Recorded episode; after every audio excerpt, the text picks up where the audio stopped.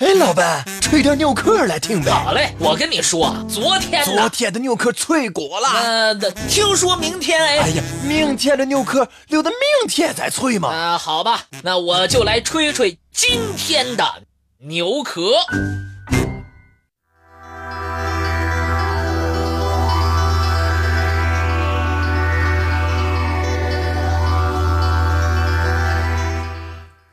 九四一年的十二月七日，日军对美国太平洋海军基地珍珠港发动了突然袭击，美军遭受重大损失。次日，美国宣战，第二次世界大战全面爆发。美国事先对日本的偷袭计划，真的一无所知吗？还是美国为了战局的发展，有意促成了这一事件的发生呢？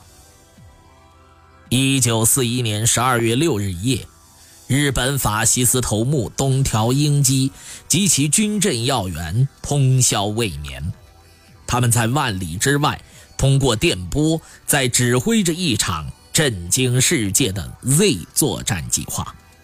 企图摧毁美国太平洋舰队在珍珠港的主力。与以往日本海军传统战略相比，这个计划带有极高的冒险性，甚至是赌博计划。只有两个难以实现的假设都成立，计划才能得以成功。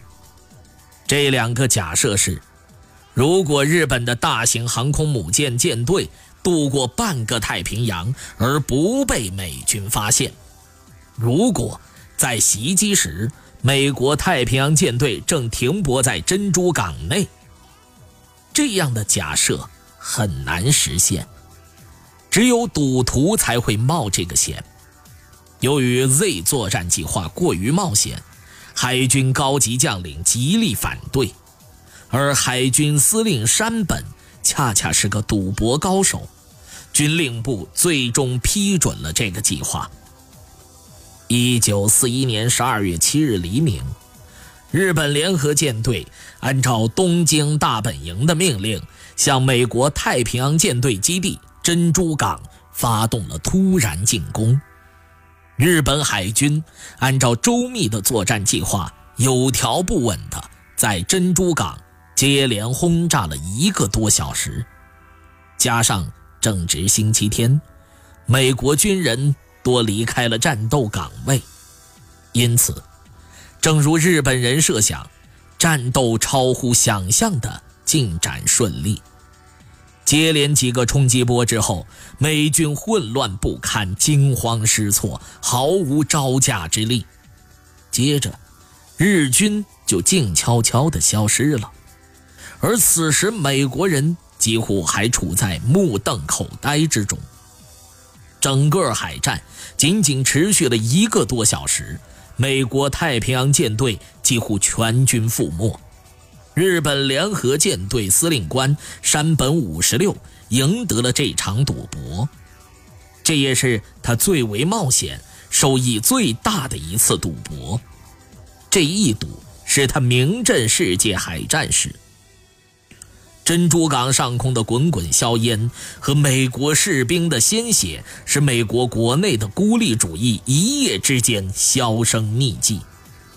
一九四一年十二月八日中午，罗斯福总统做出了异乎寻常的举动，他亲自前往美国国会，而且没有坐轮椅。而由他的长子扶着他走进大厅，向美国参众两院发表了为时六分钟的讲演。不出一个小时，参众两院一致通过了罗斯福的宣战要求。当天下午，美国政府对日宣战。作为情报大国，美国难道一点预感都没有吗？这个问题。一直以来引起了人们的激烈争论，至今，仍有许多人坚持认为，美国事先的确不知道日本将偷袭珍珠港，至少，美国总统罗斯福没见过这样的信息。